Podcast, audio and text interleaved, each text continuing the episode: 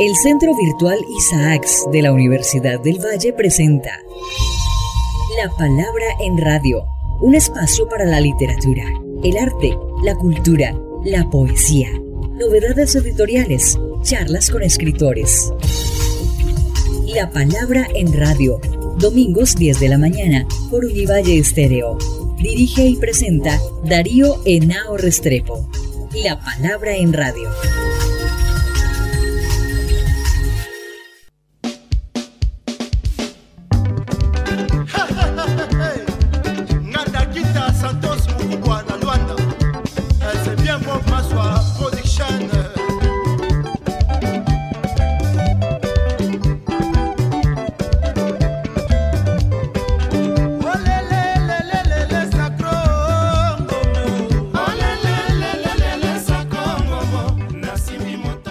Muy buenas, amables oyentes, como siempre, todas las mañanas de domingo aquí en La Palabra en Radio. La semana pasada tuvimos una entrevista con el escritor africano de Guinea Ecuatorial, Donato Dongo.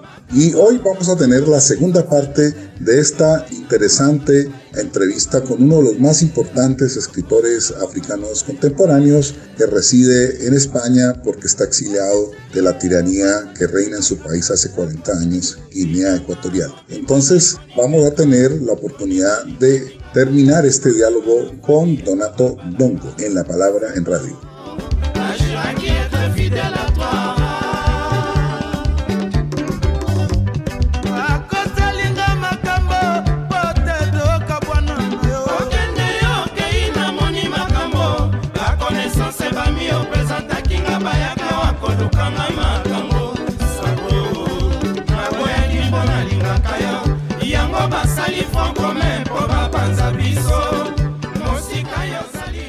Te escuchaba decir en el seminario del doctorado que leíste en el bachillerato en Valencia, donde lo hiciste, leíste un libro que te hizo tener conciencia, que fue el libro de Chinua Achebe, Todo se desmorona, que tenía una traducción diferente. Sí, efectivamente. El libro que yo leí en aquel momento se tradujo con el título de Un mundo se aleja. Es el mismo libro de Chinua Achebe que se ha publicado en español, se ha traducido al español con diversos títulos. La edición que yo leí con 15 o 16 años por ahí, pues eh, se titulaba Un mundo se aleja, pero era el mismo libro de Chino Achebe. Considerado como uno de las grandes novelas contemporáneas, iniciadoras de todo este proceso desde mediados de la década del 50. Sí, sí, efectivamente. Yo creo que desde su publicación, creo que por los últimos años 50, yo creo que salió en 58 por ahí, es uno de los libros que más se ha difundido. A muchos nos extraña que no le dieran el premio Nobel a Achebe Recuerdo que cuando su fallecimiento, el diario El País de Madrid me encargó una necrológica y creo que lo decía en ese artículo. Creemos que no es que no lo merecieran otros, evidentemente que a Sovinka y al resto de los premios Nobel africanos todos son merecidos, pero también creemos que se hizo una injusticia con Chino Achebe. Pero bueno, no solamente es el libro, pero es el fundamental. Primero que... empezaste a leer otros libros claves. empecé a leer otros libros. A partir de ahí empecé a descubrir no solamente la literatura, sino otros escritos de africanos o sobre África, o sobre la esclavitud, o sobre el racismo en Estados Unidos. Empecé a situarme en el mundo real de las cosas que realmente me afectaban y que me importaban. Y a través de eso, lógicamente, empecé a tomar conciencia, digamos, de mi identidad en el mundo, ¿no? Ya no solamente mi identidad como guineoecuatoriano, nacido en Guinea Ecuatorial y crecido y en España, sino mi identidad como negro en el. Y eso es muy importante para poder ubicarse y no perderte en cosas. Que hablabas, por ejemplo, de un libro clave que yo le hago leer a mis estudiantes de Franz Fanon, El Negra Máscaras Efectivamente, uno de los descubrimientos para mí más importantes y fundamentales fueron pues, descubrir a Fanon y El Negra Máscaras Blancas. Luego, pues después leí Los Condenados de la Tierra, después leí y estudié por la Revolución Africana. Creo que son los tres únicos libros que escribió. Porque Fanon murió muy joven. Murió muy joven, efectivamente. De manera que, aparte de Fano, empecé a descubrir historiadores como Che Cantario, empecé a descubrir historiadores como Kiservo, Josep Kiservo, empecé a descubrir autores negros afroamericanos como Ralph Ellison, como James Baldwin, Leroy Jones y otros autores africanos, novelistas, aunque entonces había muy poco traducido al español. Pero como más o menos uno lee en francés y tal, pues bueno, iba más o menos adquiriendo esos libros cuando podía y como podía y fui formándome una idea, mi propia idea de mi existencia en este mundo real.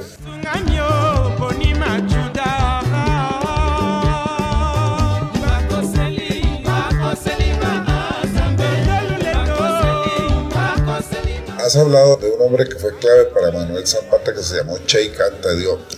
Naciones Negras y Cultura, Civilización y Barbarie, que fueron cosas fundamentales y que sirvieron para desconstruir la visión colonialista de África y ese es el trabajo que desemboca en la historia general de África que dirige Quiservo.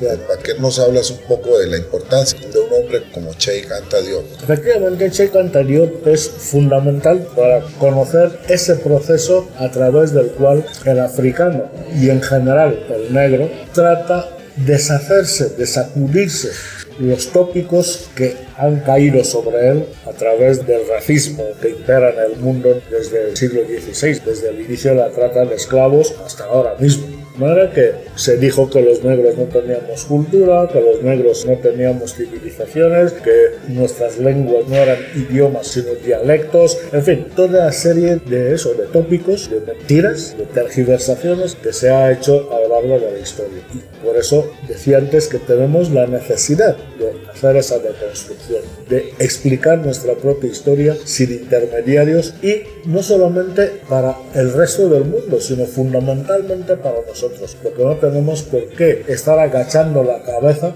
por ignorancia cuando investigando descubrimos las aportaciones de las civilizaciones africanas, de los imperios africanos al resto de las civilizaciones y al resto de las culturas. Porque, por ejemplo, sin el imperio de Malí, sin Mansa Musa, el emperador Mansa Musa, el renacimiento es inexplicable. Inexplicable. Y eso nadie lo sabe, nadie lo dice, no lo dicen los libros de historia que se estudian en Europa o en Estados Unidos, pero son cosas que hay que decir.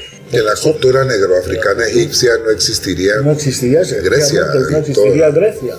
¿Por qué toda la historia posterior, después de la muerte de Alejandro Magno, los Ptolomeos en Egipto, son los que llevan la cultura egipcia a Grecia, luego después que heredará Roma hasta llegar fin, a la Europa occidental actual, la cultura occidental actual. Todas esas cosas pues, han sido posibles gracias a personalidades como Sheikh Anta y hay otros fundamentales, digamos, que mayor profundidad ha aportado a toda esta investigación es sin duda Sheikh Anta Bueno, y de lo que abre, de la perspectiva horizonte que abre Che, yo creo que la obra que dirige Quiservo es fundamental, que es la historia general de África, para que hablemos un poco de eso, de lo que eso significa hoy, tener una obra portentosa como es la que dirige Quiservo. Sí, sí. Efectivamente, Joseph Quiservo es un historiador de Burkina Faso, del antiguo Alto Volta, que ya en los años 50 empezó a escribir la historia de África desde el punto de vista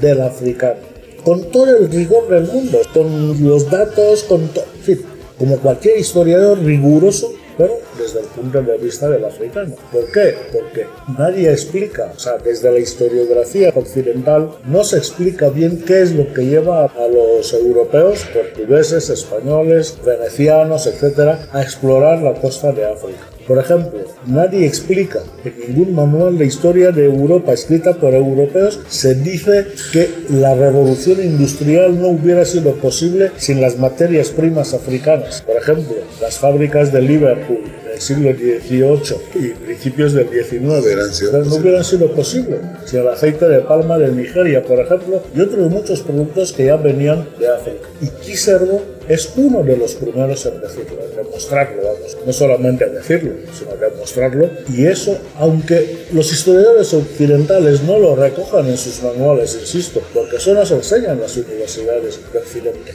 Parece ser que la revolución industrial fue una cosa, eso, de genios, pero no se explica por qué. Y claro, explicar a partir de ahí el colonialismo, que eso llevó al colonialismo, a la época que llaman los historiadores las exploraciones de África, después al colonialismo, etcétera, etcétera. Y sin esas aportaciones de historiadores como Tiserbo, pues evidentemente no se entenderían fenómenos como esos.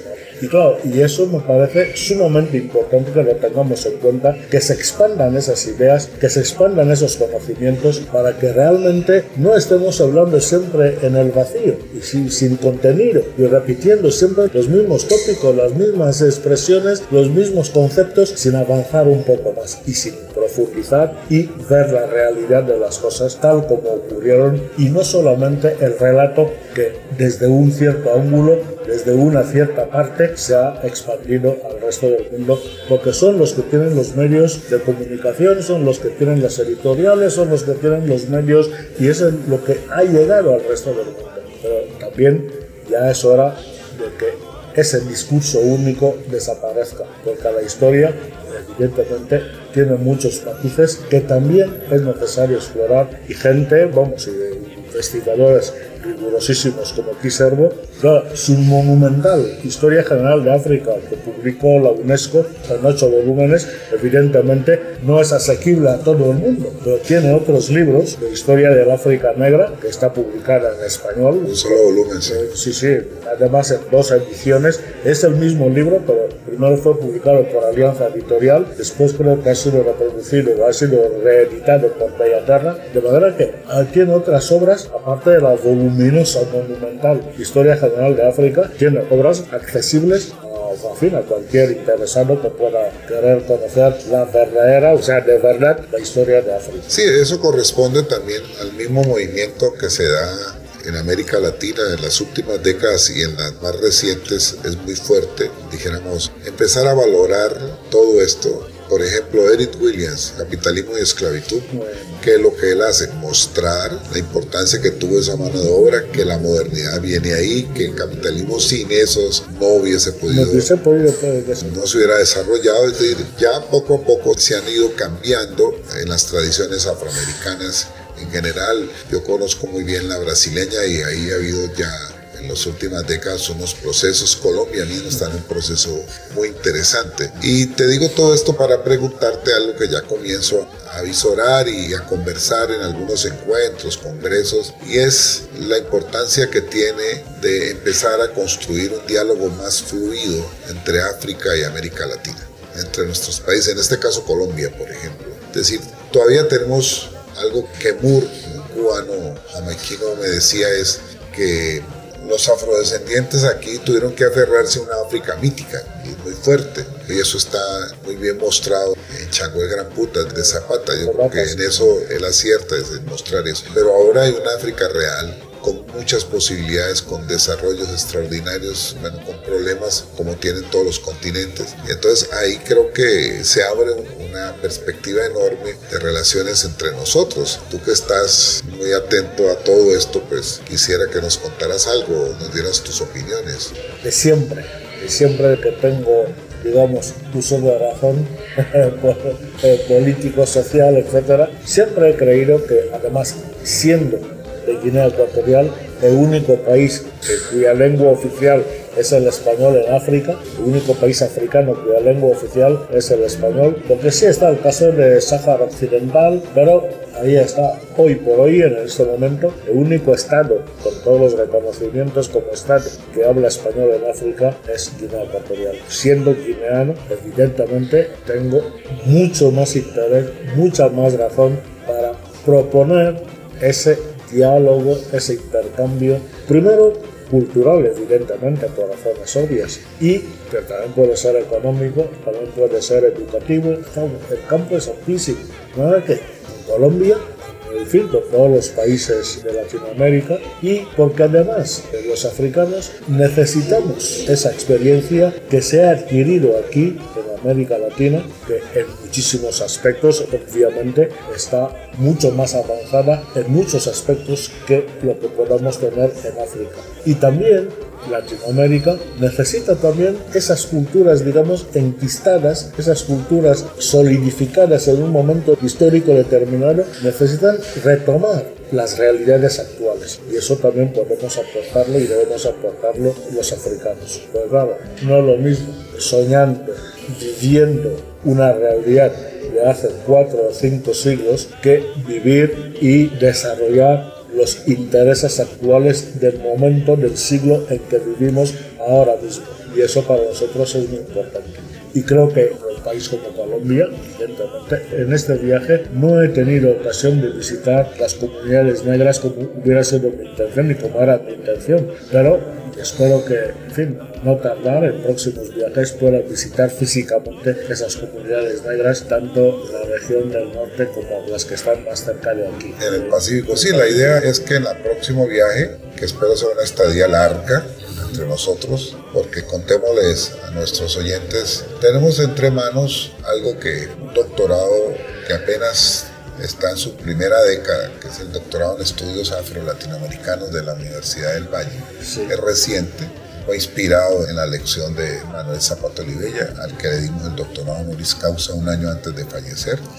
Y seguimos un poco la tarea de él, de que a nivel superior existan en un país que tiene el 30% de su población de origen afrodescendiente, pues haya en esos estudios y particularmente en una región como el Pacífico como Cali, donde la mayoría de la población es de origen afrodescendiente, buena parte de su población, o con muchas mezclas, hay mucho mulataje, mucho zambaje entre nosotros. Luego, ese es un tema que nos interesa muchísimo. Y entonces aquí quiero contarle a nuestros oyentes que contigo hemos empezado a explorar la idea de crear la cátedra de literatura africana. ¿Cómo la verías tú así de sopetón? ¿Qué importancia y qué proyección podría tener una cátedra de literatura africana a desarrollarse en Cali que hiciera una conexión, un diálogo con varias universidades públicas colombianas. Para mí sería un inmenso honor formar parte de ese proyecto. Sería un inmenso honor porque no siempre la vida ofrece las posibilidades de poder desarrollar, de poder llevar a cabo las ideas que uno tiene, ¿no? que se tienen. De manera que para mí sería a nivel personal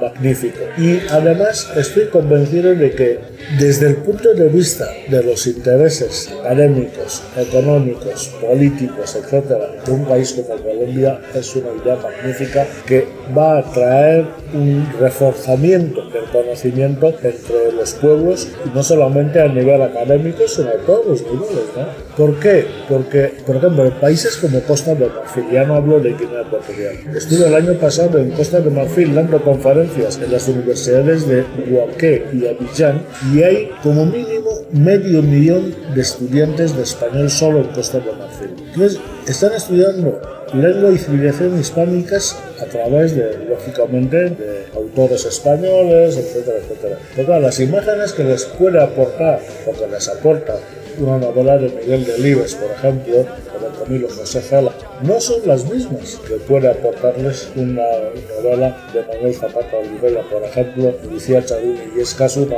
escritora afroperuana, por ejemplo. Les llegaría más, serían más interesados y habría muchísimo mayor comprensión si tuvieran los libros de Zapata Olivella o de Charuni Yescas, por ejemplo. Pero luego, es un intercambio en un doble sentido, porque por un lado Colombia se beneficiaría de esa relación y al mismo tiempo los africanos también se beneficiarían de esa relación. Y han hablado de Costa de Marfil, pero lo mismo pasa con Camarón, con cualquier país africano. Cualquier país, Cualquier país africano. Existe una posibilidad. Senegal, por Senegal, ejemplo. por ejemplo. Impresionante. Sí, sí, Senegal es impresionante.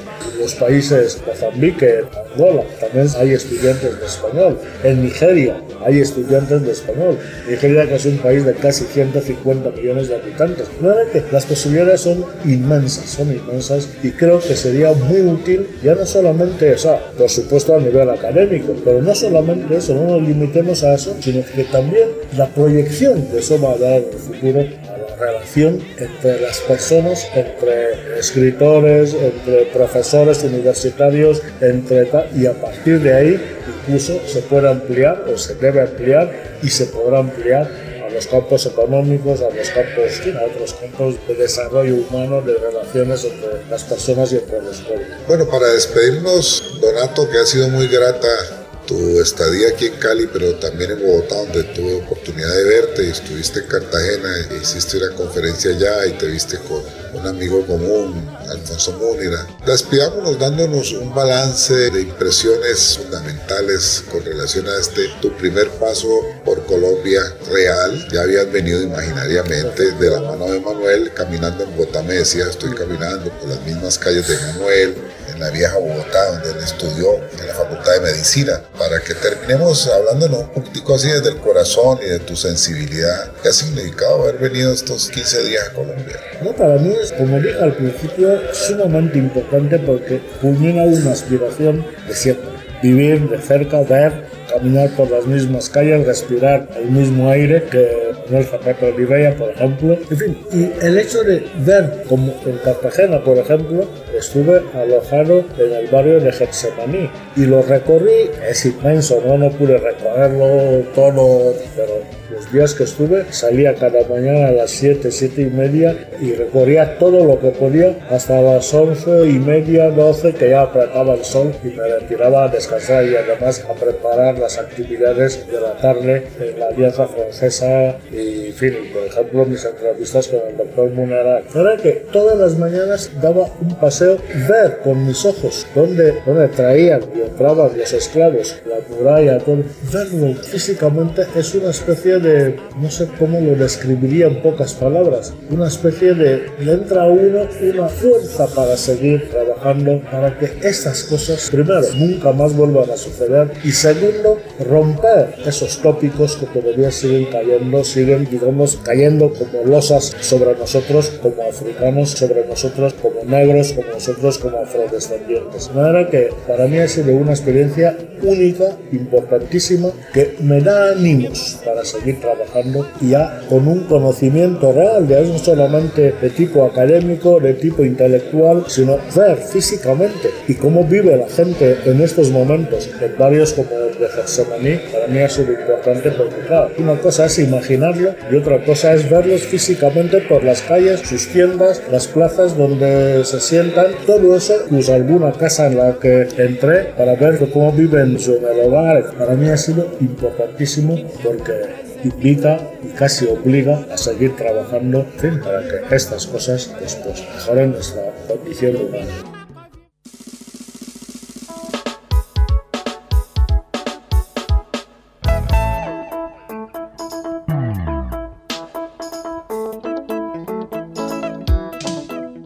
Hola, buenos días. Bienvenidos a Música Negra de la Palabra en Radio.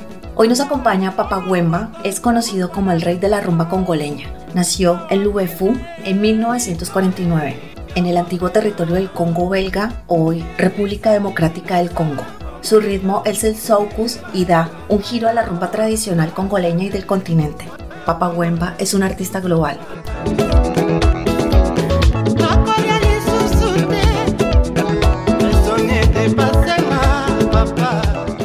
Descubridor de un gran número de cantantes y artistas como Kofi Olumide, y se convirtió en uno de los grandes referentes de la sociedad de ambientadores y personas elegantes, SAPE. Este es un movimiento nacido en Brazzaville, al otro lado del río Congo, en los años 20 y se extiende también por Kinshasa. El concepto estético de sus miembros es que visten imitando el look dandy de la época colonial.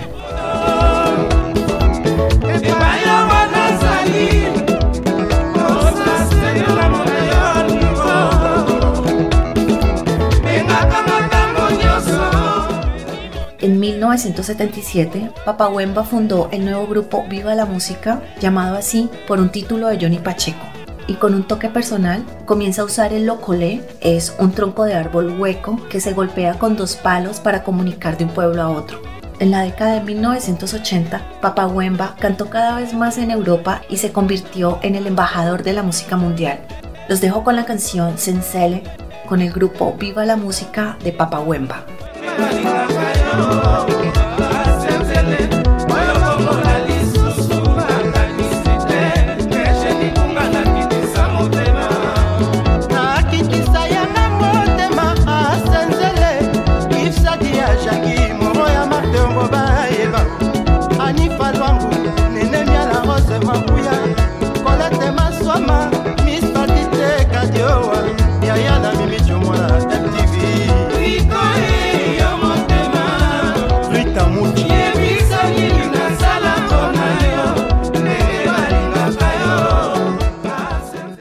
hemos llegado al final de nuestra conversación con Donato Dongo y agradezco mucho a Donato su presencia aquí en nuestro programa y a ustedes, Darío Nao Restrepo, quien les habla. Les deseo un feliz resto de domingo y agradezco a nuestra productora general Chile Sain Mosquera.